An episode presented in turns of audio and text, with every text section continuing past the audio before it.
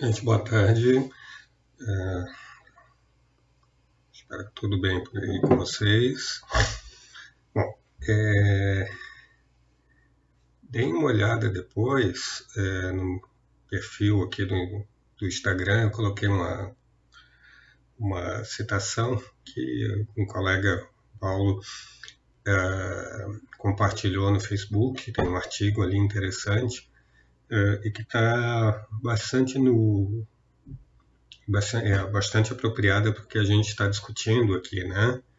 É, a citação ali fala de, de, de demandas intelectuais que a gente deveria esperar e associar a um especialista. Né?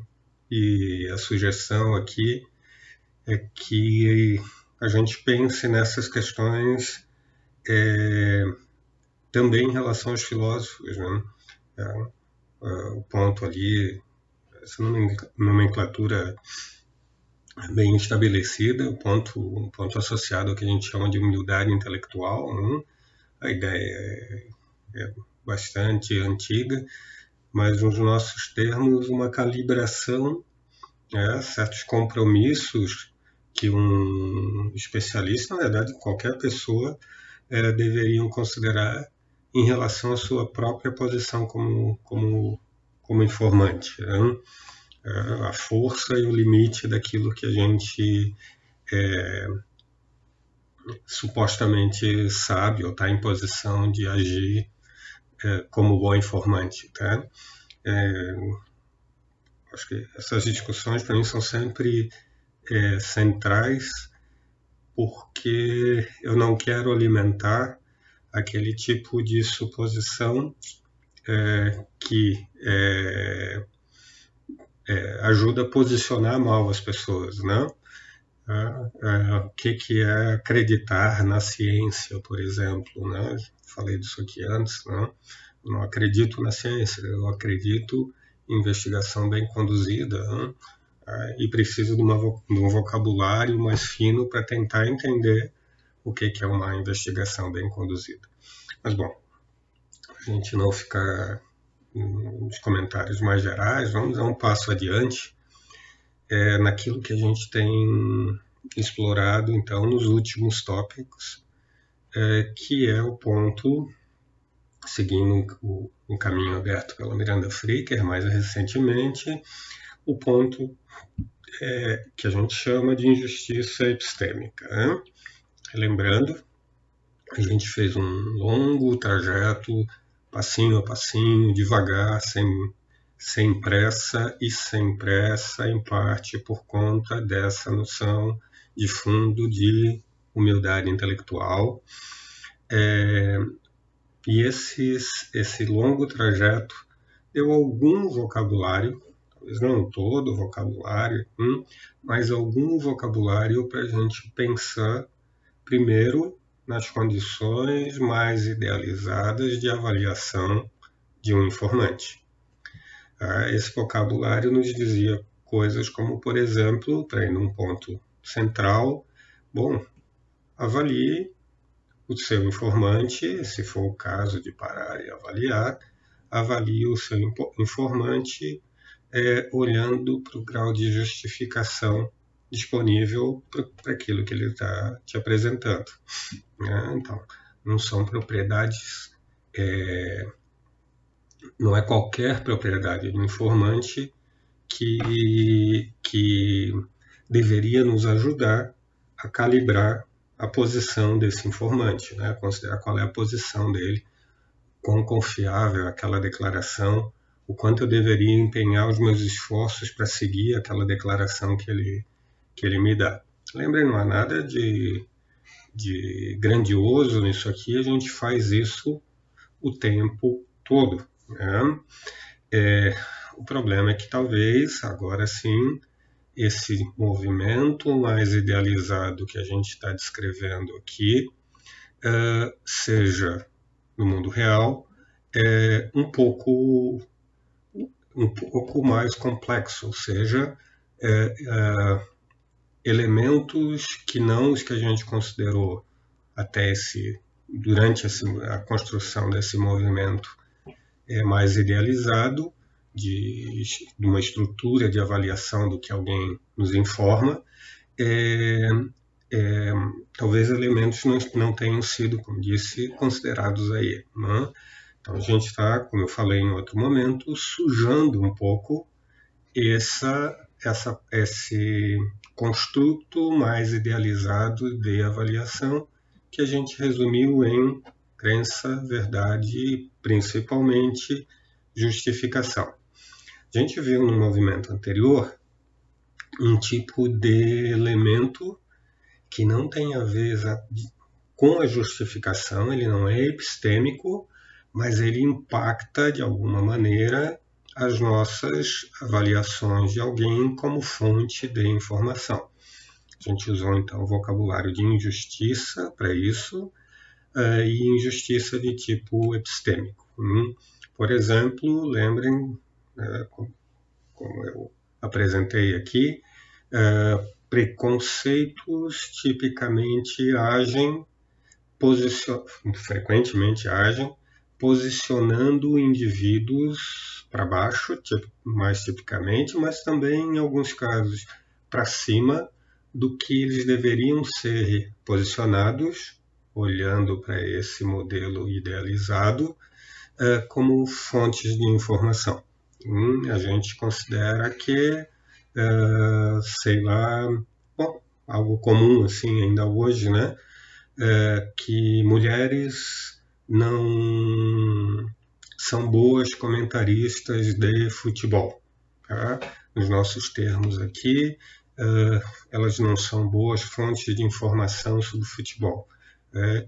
E notem que nesse caso o que está guiando é muito menos aquela avaliação idealizada da posição daquela informante ou daquele informante e muito mais uma visão preconceituosa em relação a esse grupo de pessoas, provavelmente algo como no fundo, mulheres não jogam futebol e se jogarem não são capazes de jogar bem, ou alguma coisa do gênero. Hum? Felizmente a gente tem a Marta, né? E as outras meninas lá, todas para atacar essa, empiricamente essa tese. Bom, a gente chamou esse tipo de, de injustiça, muito grosseiramente, seguindo a Miranda Fricker, de injustiças testemuniais. Né? Elas são injustiças epistêmicas, porque lembrem, porque o que está em jogo aqui não é o dano moral que a pessoa, no caso do exemplo, as mulheres, as mulheres que jogam ou assistem futebol, etc., sofrem. É claro que a gente não está jogando esse dano fora ou desconsiderando, que a gente não está nesse momento teorético olhando para esse dano.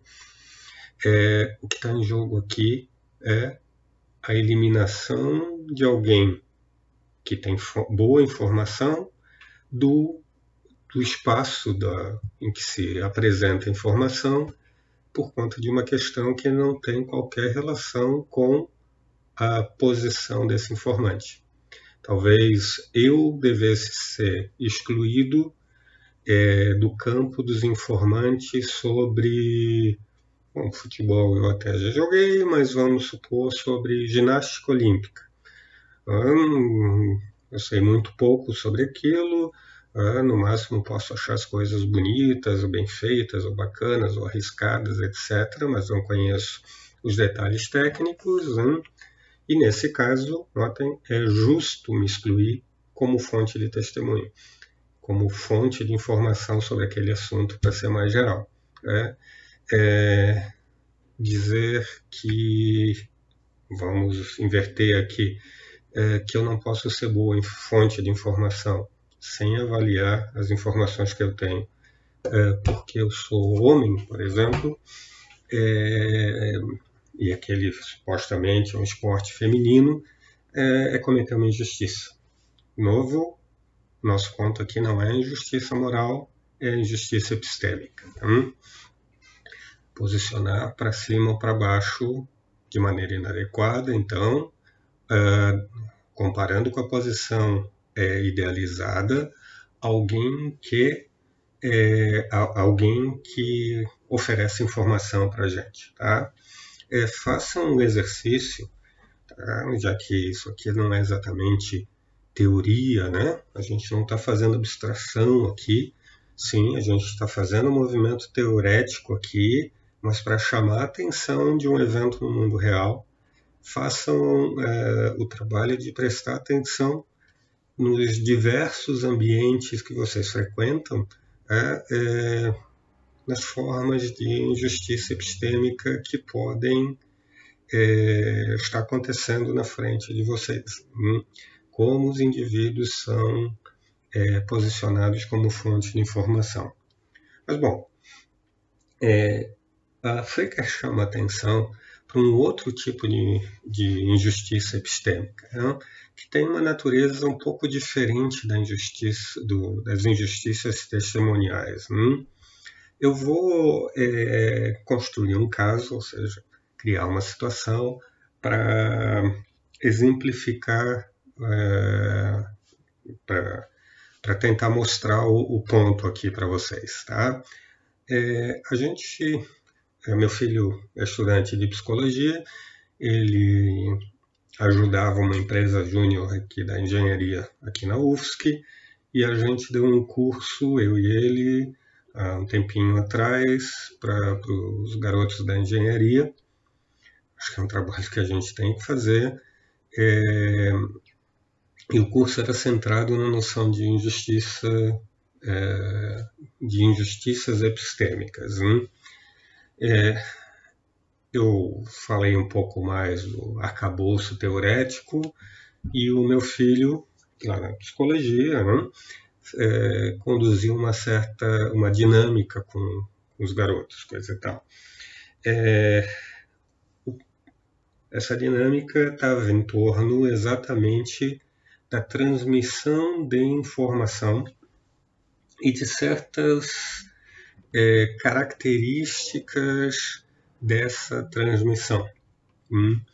Notem, no caso de nós humanos, né, essa transmissão de informação tipicamente se dá, muito frequentemente se dá, pelas práticas linguísticas, né, pela manifestação de, de, de pelo, pela emissão de, de palavras, frases, etc. e tal, né? nada de demais aqui.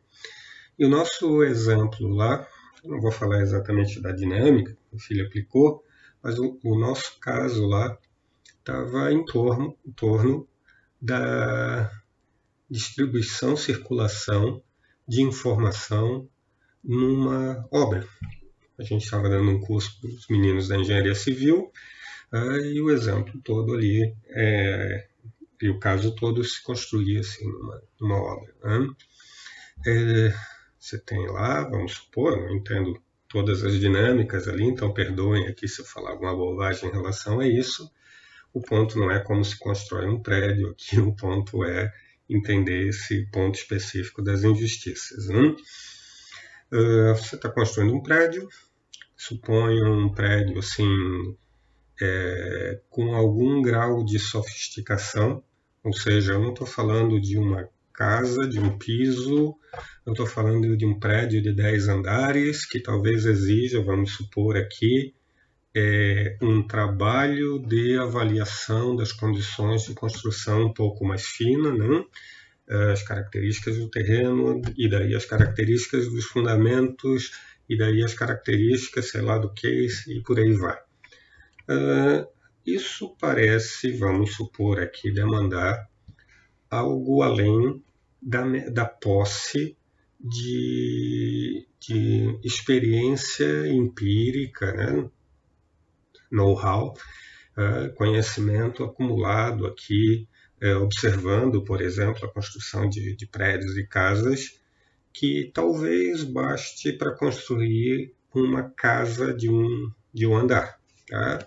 suponho aqui para conceda um ponto, tá?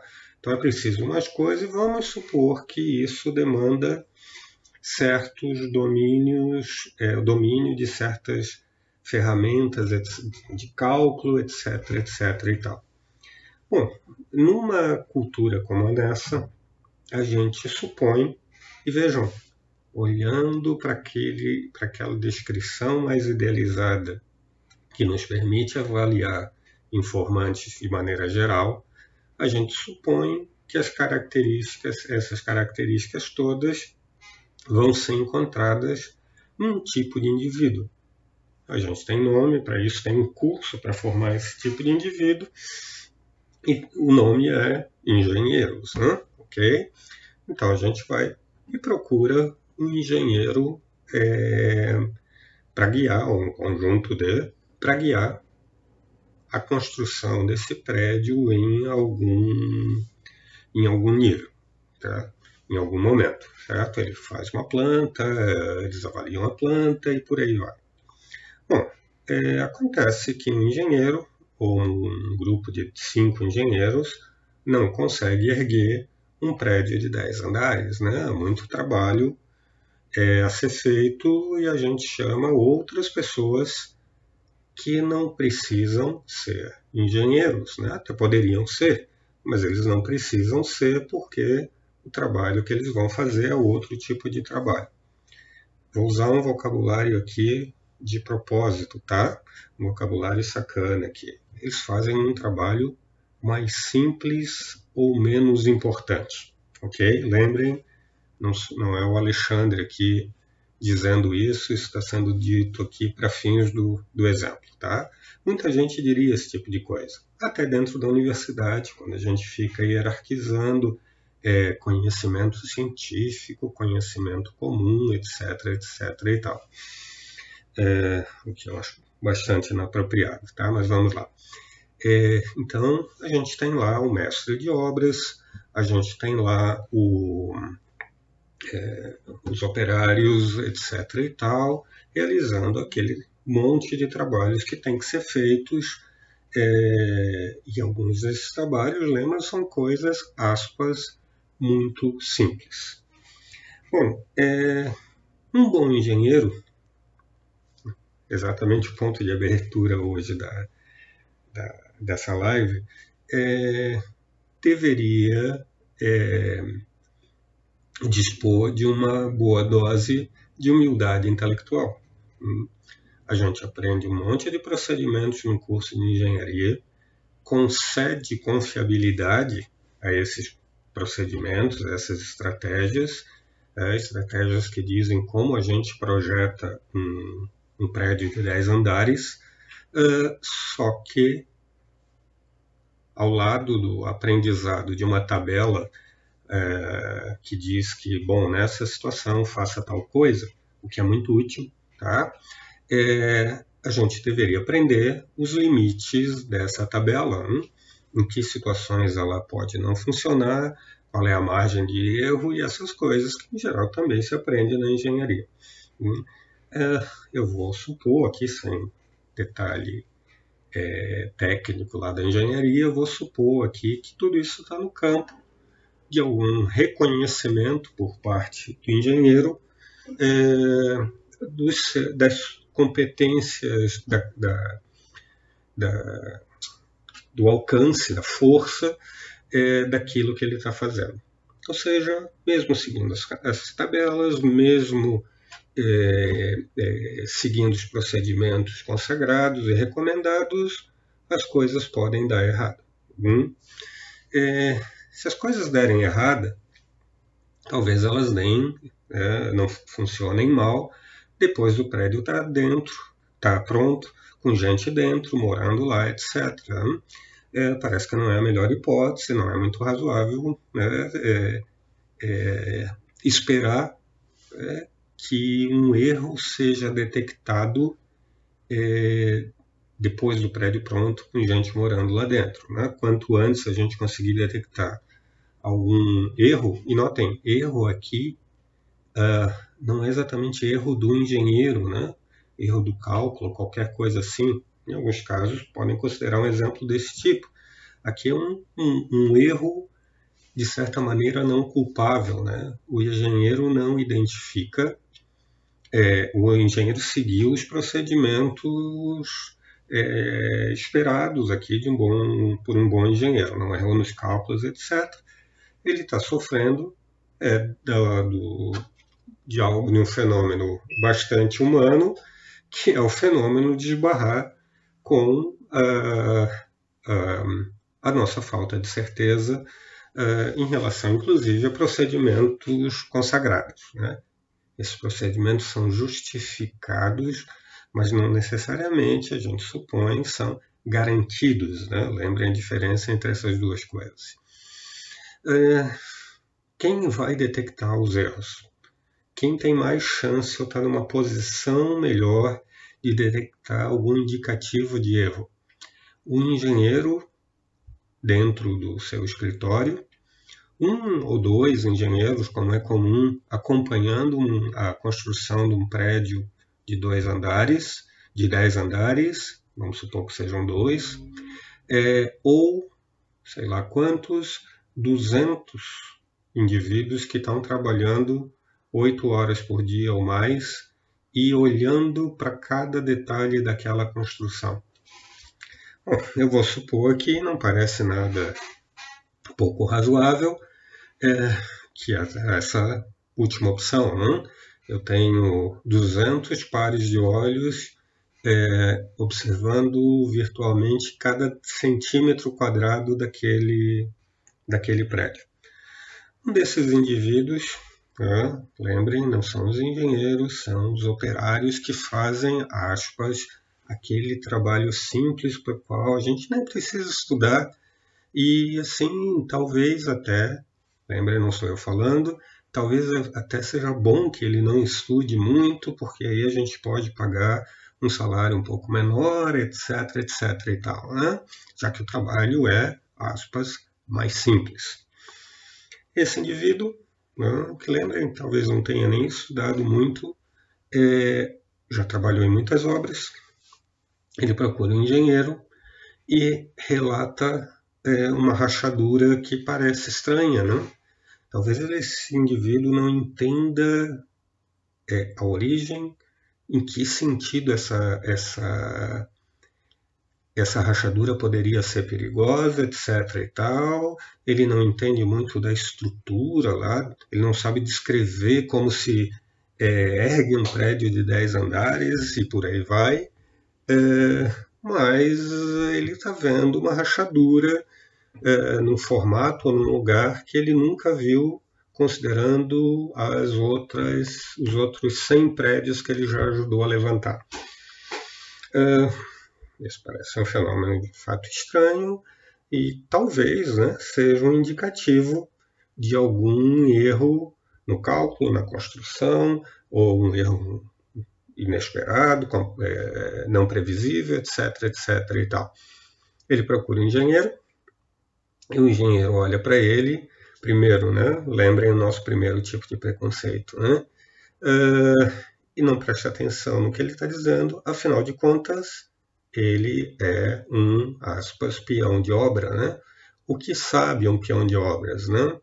O que entende sobre a construção de prédios um, um peão de obras. Nota, nesse caso, a gente está falando ainda de injustiça testemunial. Né? O indivíduo está sendo posicionado abaixo do que deveria como fonte de informação.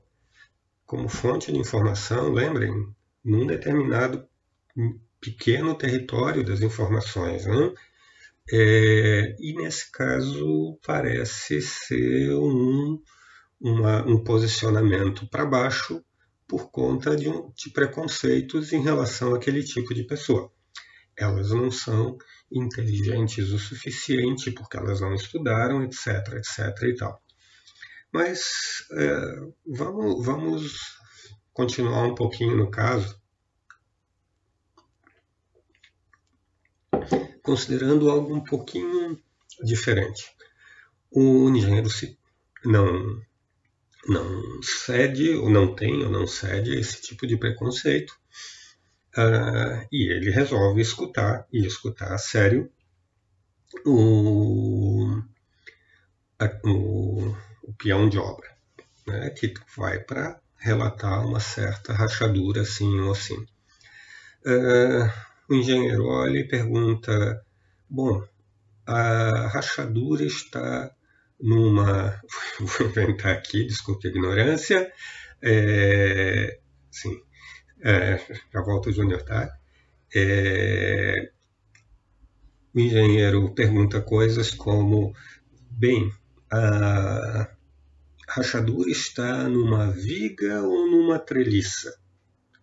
Uh, esse não é um vocabulário que o indivíduo tenha, que o peão de obra tenha, vamos supor aqui, tá? Uh, e ele olha com uma cara de espanto, etc. e tal. Bom, o engenheiro olha para aquilo e pergunta: bom, uh, vou inventar de novo, tá? É, como vocês estão vendo, não entendo muita coisa, virtualmente nada de construção de prédios. Né? É, isso, é, a rachadura está na horizontal ou na vertical?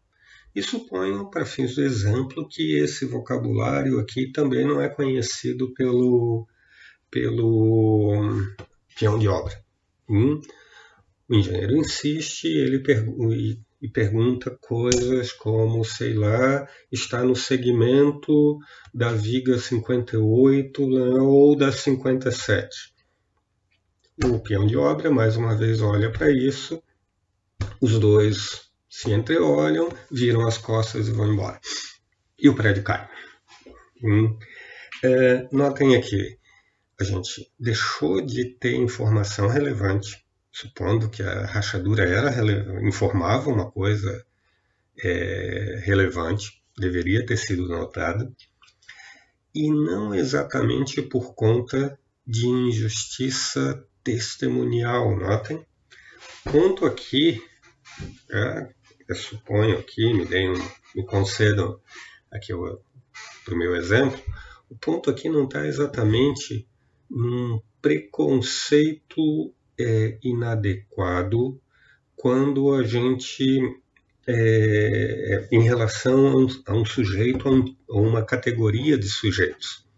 Suponha, mais uma vez, nesse segundo cenário, que o engenheiro não é preconceituoso. O problema está em outro lugar, né?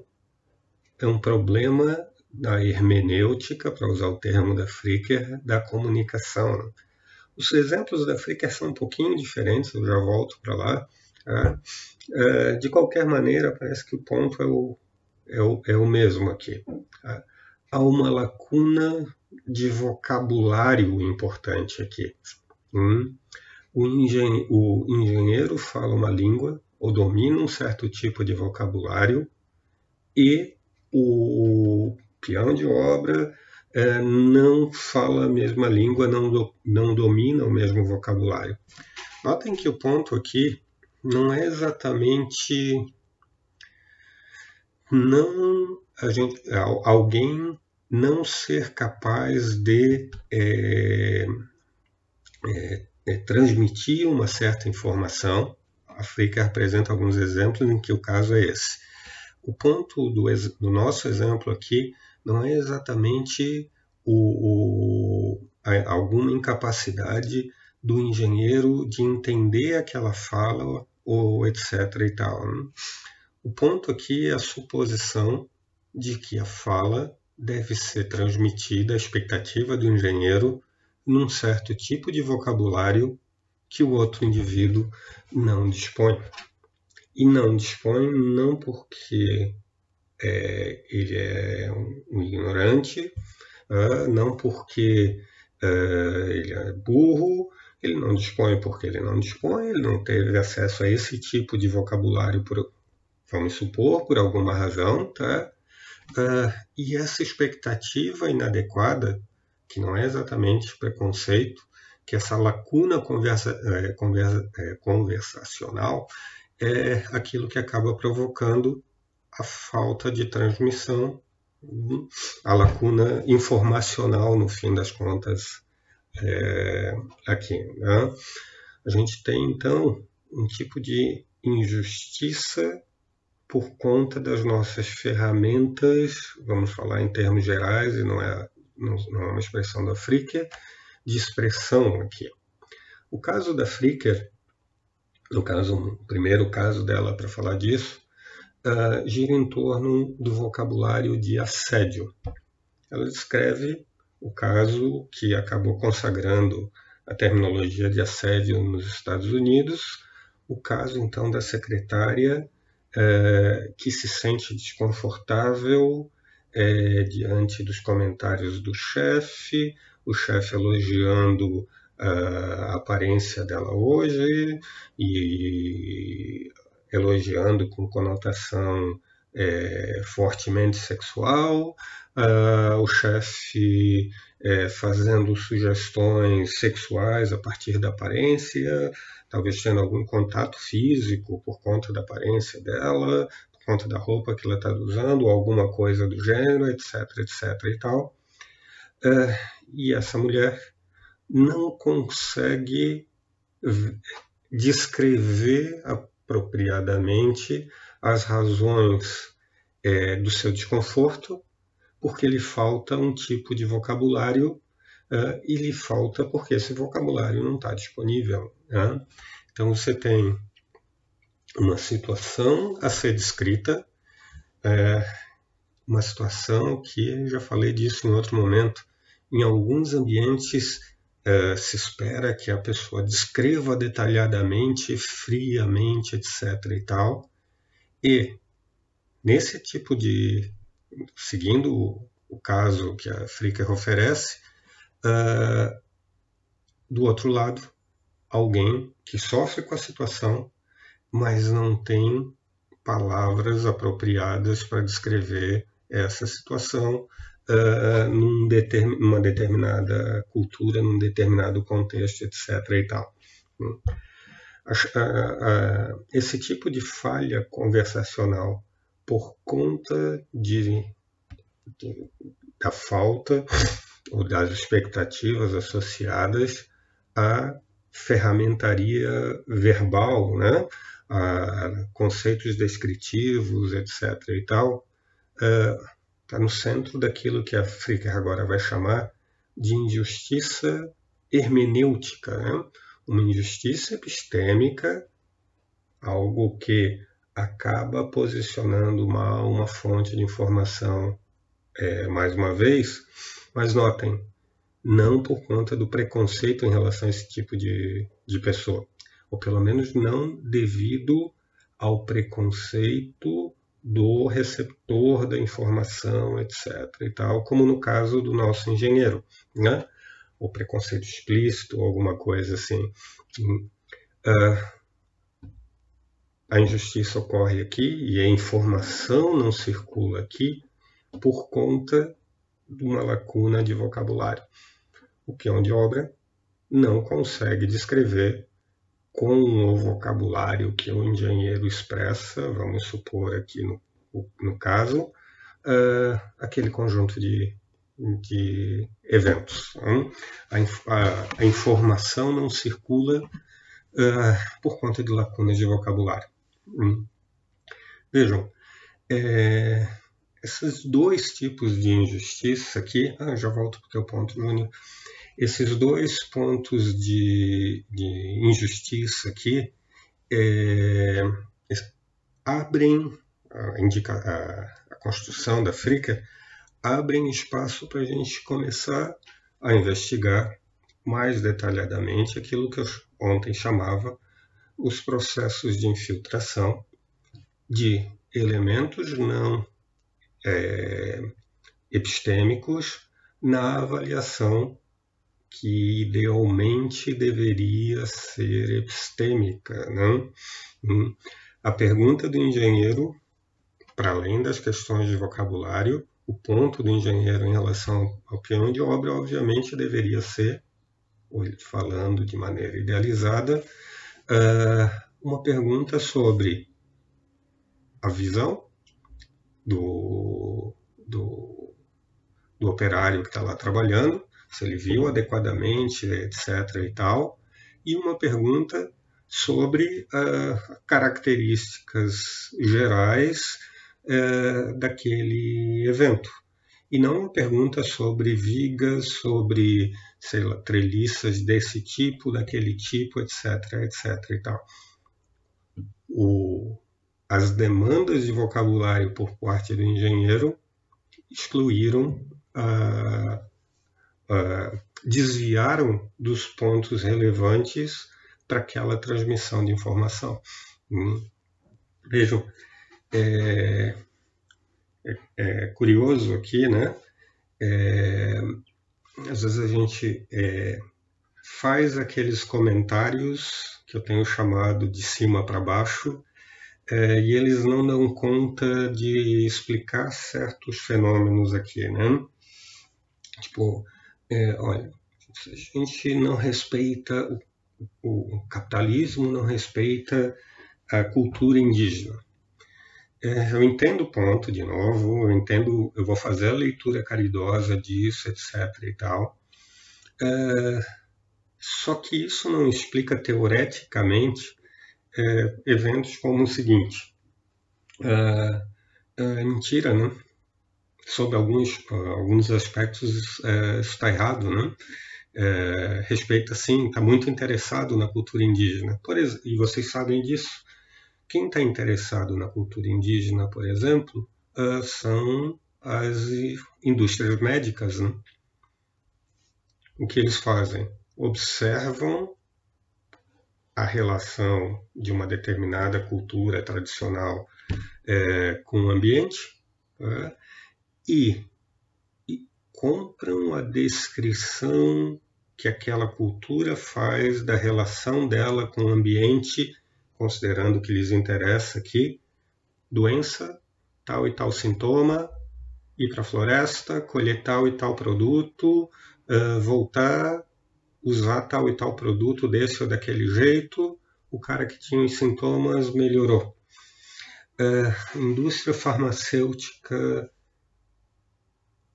para de olhar para isso quando ela chama o índio, vamos supor aqui, assim, né, membro daquela cultura tradicional, e pergunta o que aconteceu. E, vamos fantasiar aqui, o membro daquela cultura começa a explicar que o espírito da floresta que mora no sapo tal, pá, pá, pá, a indústria para de ouvir, ela não para de ouvir, né?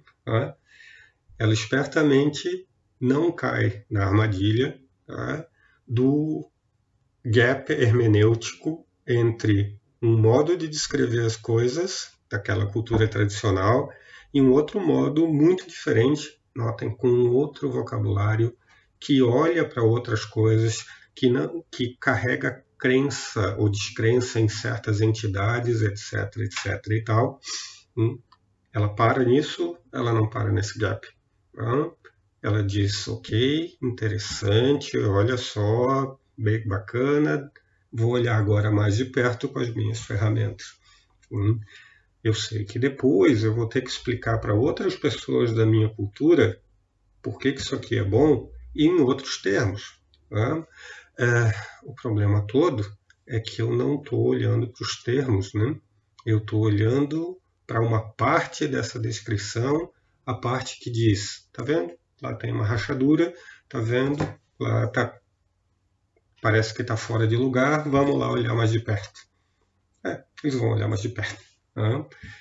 passa por cima de um gap hermenêutico, né? Tá? passa por cima de um gap hermenêutico pelas piores, não sei se são as piores razões aqui, mas de modo um tanto quanto sacana, etc e tal, né? Ok? Mas vejam, é, respeita, né? Respeita e vai, talvez em, em certa medida, para certos fins, respeite por algum tempo. Lembrem, nossa questão aqui é muito específica, né? é, respeita e vai atrás de maneiras de saltar sobre o gap é, hermenêutico. Então, tem coisas para nos dizer sobre o ambiente. Hum? Uh, Júnior, teu ponto aqui, né? Não sei se todo mundo consegue ler o que alguém escreve, né? Uh, ponto do Júnior aqui é, às vezes rola um posicionamento para cima quando falamos de lugar de fala, é, sabes, Júnior, qual é a estratégia que eu vou adotar para, aspas, responder esse tipo de, de questão, né? É, eu não vou olhar para o caso geral, eu vou olhar para possíveis casos, para os casos particulares, né, os casos mais específicos que podem cair aí. Hum. Uh, ok, eu entendo em geral o lugar, a função da, do conceito teorético de lugar de fala, etc. Uh, ele pode, em alguma situação, provocar injustiça epistêmica, é, testemunial ou hermenêutica, ou sei lá, de algum tipo que a gente não está considerando, uh, talvez possa, né? Talvez possa. Né? Eu estou dizendo aqui que em todos os casos isso acontece, uh, não porque eu não, não vou entrar, e eu sei que tu também não, não fazes isso, nas estratégias que. Uh, empurram essa discussão para um certo lugar ideológico, né? Tá?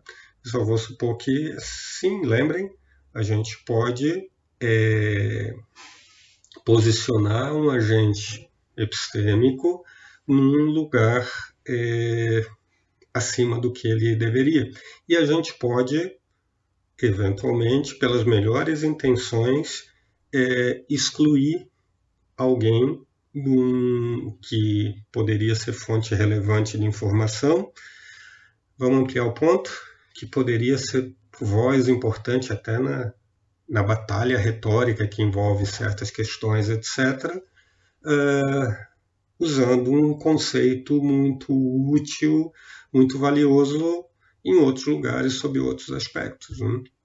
Eu acho que eu já vi esse tipo de coisa. Né? Acho que já vi, por exemplo, gente ser excluído, homem, no caso, é, ser excluído de uma discussão sobre é, aborto, é, porque ele não tinha nada a dizer sobre aquele assunto. É, e acho que nesse caso aqui, você está, para pegar teu ponto, colocando um certo grupo é, é, abaixo do que deveria, do que poderia estar. Né? É, talvez alguns homens tenham nada a dizer sobre isso, mas talvez um homem médico tenha algo a dizer, talvez um homem envolvido numa situação que né, participou de uma situação tenha algo a dizer, etc. e tal. E do outro lado, enquanto um grupo está sendo diminuído aqui, outro está sendo elevado aqui, né? Então, assim, é, sem responder diretamente a questão, e a tua questão carrega um, às vezes importante, eu vou responder de maneira mais geral, sugerindo que é, parece que sim. Tá? Você pode usar ferramentas retóricas para é, é, que normalmente apontam para um posicionamento para baixo de alguns indivíduos, para elevar inadequadamente aquele grupo de indivíduos e rebaixar outro. É possível, né? É possível fazer esse tipo de coisa, né? Tá? Lembrem, o nosso ponto aqui não é exatamente sobre gênero, raça e cor, ok? Lembrem, claro que na média eu vou considerar né, em, em, relação a outros assuntos, em relação a políticas públicas, por exemplo, tá? que esses grupos tendem a ser deslocados para baixo e parece que é o caso, né? mas lembrem, do outro lado, a gente fez um caminho aqui tão lento, tentei ser tão detalhista aqui para lembrar que o objeto da avaliação é, em última instância, o indivíduo, tá? é, e jogar isso, isso fora agora é, parece ser um contrassenso. Então, sim, eu membro de uma cultura com tais e tais características, sou particularmente atento, tento ser para rebaixamentos crônicos aqui. Só que o teu ponto é importante, né? Rebaixamento crônico aqui também não, não, não deveria é, permitir o rebaixamento crônico de outros grupos, mesmo que eles sejam é, majoritários em, em outros sentidos. Talvez politicamente eles devam ser, no sentido lato, de, é, é, maneirados. Tá? Epistemicamente, eles devem ser maneirados? Nota que é outra pergunta. E é dessa que eu estou falando, tá? Esse é um assunto delicado aqui, é, porque a gente tem. É, são assuntos em que a gente tem um apego retórico, retórico no bom sentido aqui, é muito profundo, né? Tá? Lembre, a gente está aqui num lugar em que a gente está tentando, respi é, é, tentando respirar fundo, tá? É, para fazer um, um, uma avaliação é, um pouco mais fina do caso epistêmico, né? Certo? Do caso epistêmico. Tá?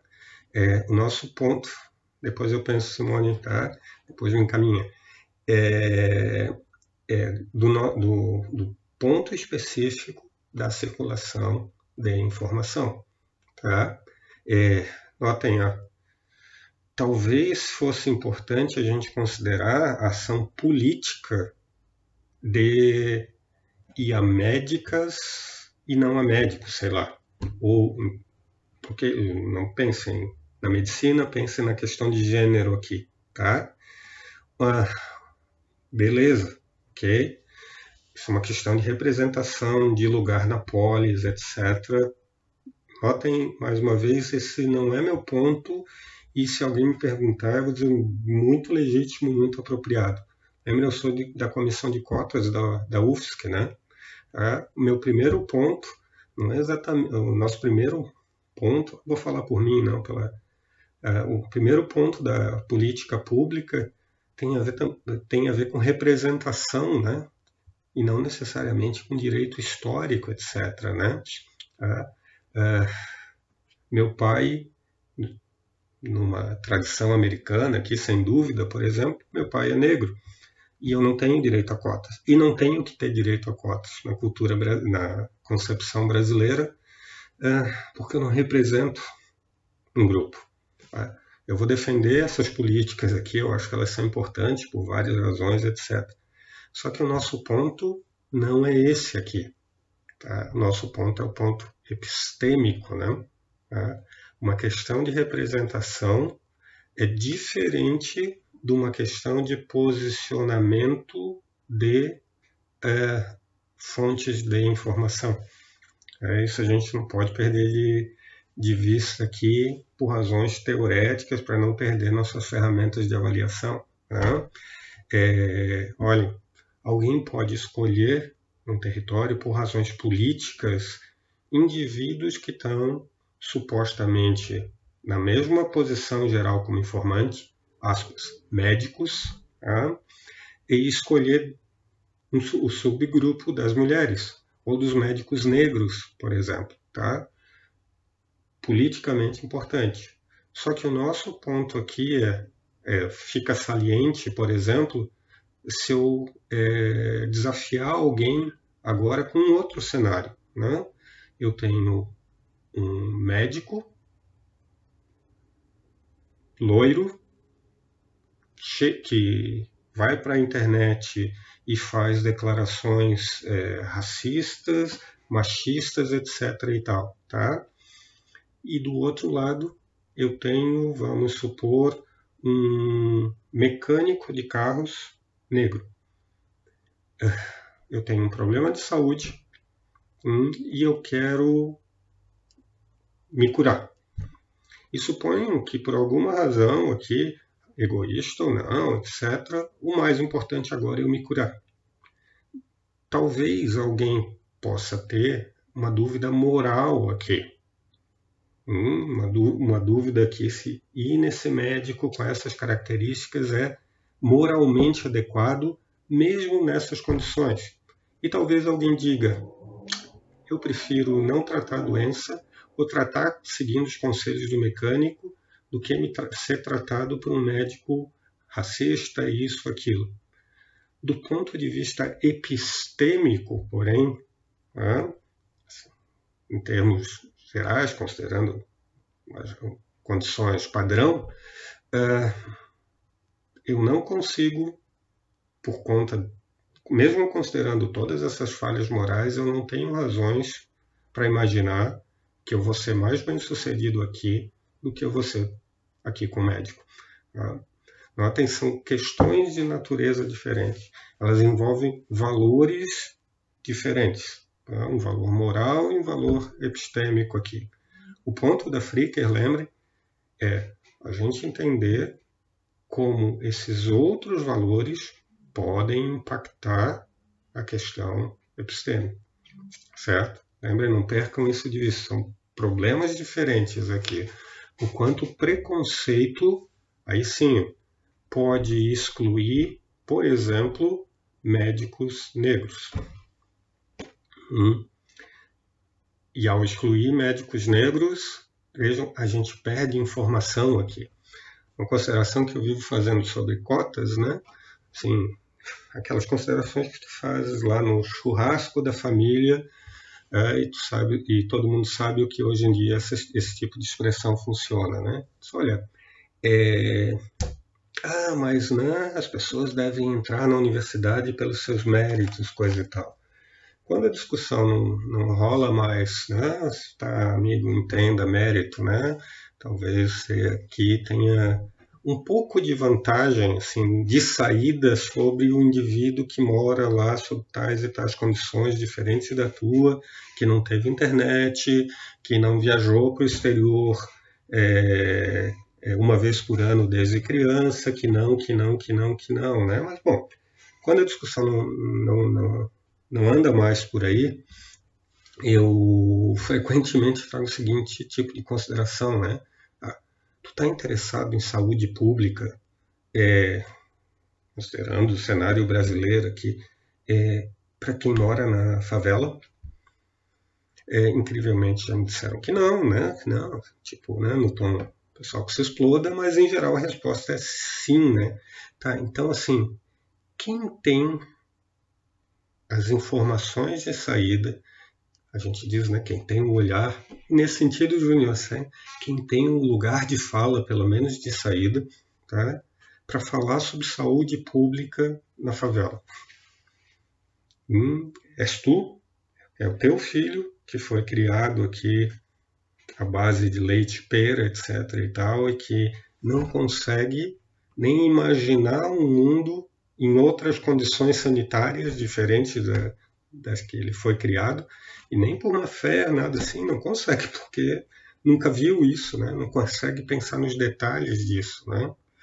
Aí eu digo, olha, eu quero ter boa informação sobre aquele ambiente. Hum? E por isso eu quero gente que conhece aquele ambiente bem, recebendo informação, e no caso aqui, o vocabulário, inclusive, né? É informação no curso de medicina. Né? É uma questão de circulação. O ponto aqui, né, a base do argumento, é mais uma vez uma questão de circulação de informação. Né? Para além das questões morais, obviamente, né? entenda o ponto, não estou deixando isso de lado. Tá? Eu preciso ter informação vindo de boa qualidade de todos os lugares. Eu preciso de ciência, nesse caso, vocabulário médico, é, é, é, experiência no trato de certas enfermidades, etc. e tal, vindo de todos os lugares, vindo de todos os grupos. Tá? E por isso eu quero que a universidade acolha gente que é, vem de diversos grupos. Né? É, eu tento colocar, não sei quanto funciona, uh, em, nos, em, termos que às vezes é termo, são os termos que as pessoas entendem, né? Uh, não em termos de justiça social, em termos de boa circulação de informação. Né? Eu quero informação sobre os diversos ambientes circulando apropriadamente. Né? E agora, em tempos de vírus circulando, parece que a gente precisa é, dessas informações específicas. Né? A gente precisa de gente que entenda como o vírus vai circular em ambientes muito diferentes, né? porque isso afeta todo mundo. Né? É, a gente precisa de gente, olha o problema hermenêutico aqui, né? nos termos da Fricker, de gente que seja inclusive capaz de ganhar algum tempo para a gente circulando, fazendo a informação que vem lá do ambiente muito específica, específico, como o vírus circula em granjas. Na cadeia tão importante para a gente aqui em Santa Catarina, por exemplo, de produção de galinhas e porcos. Hum? Essa cadeia de produção tem características que eu aqui não faço ideia. Eu como carne, shame on you, ah, como carne de frango, de porco, eu estou interessado em continuar comendo e eu estou interessado na manutenção dessa cadeia. Eu preciso de informação que vem de lá. Tá? Bom, o tempo vai acabar aqui. Amanhã a gente retoma um pouquinho ainda esse ponto das injustiças, tá? É... Retomo teu ponto, Simone. É... Gente, até amanhã. Cuidem-se, tá? E vamos atacar as injustiças epistêmicas também, e não só as morais. Abraço.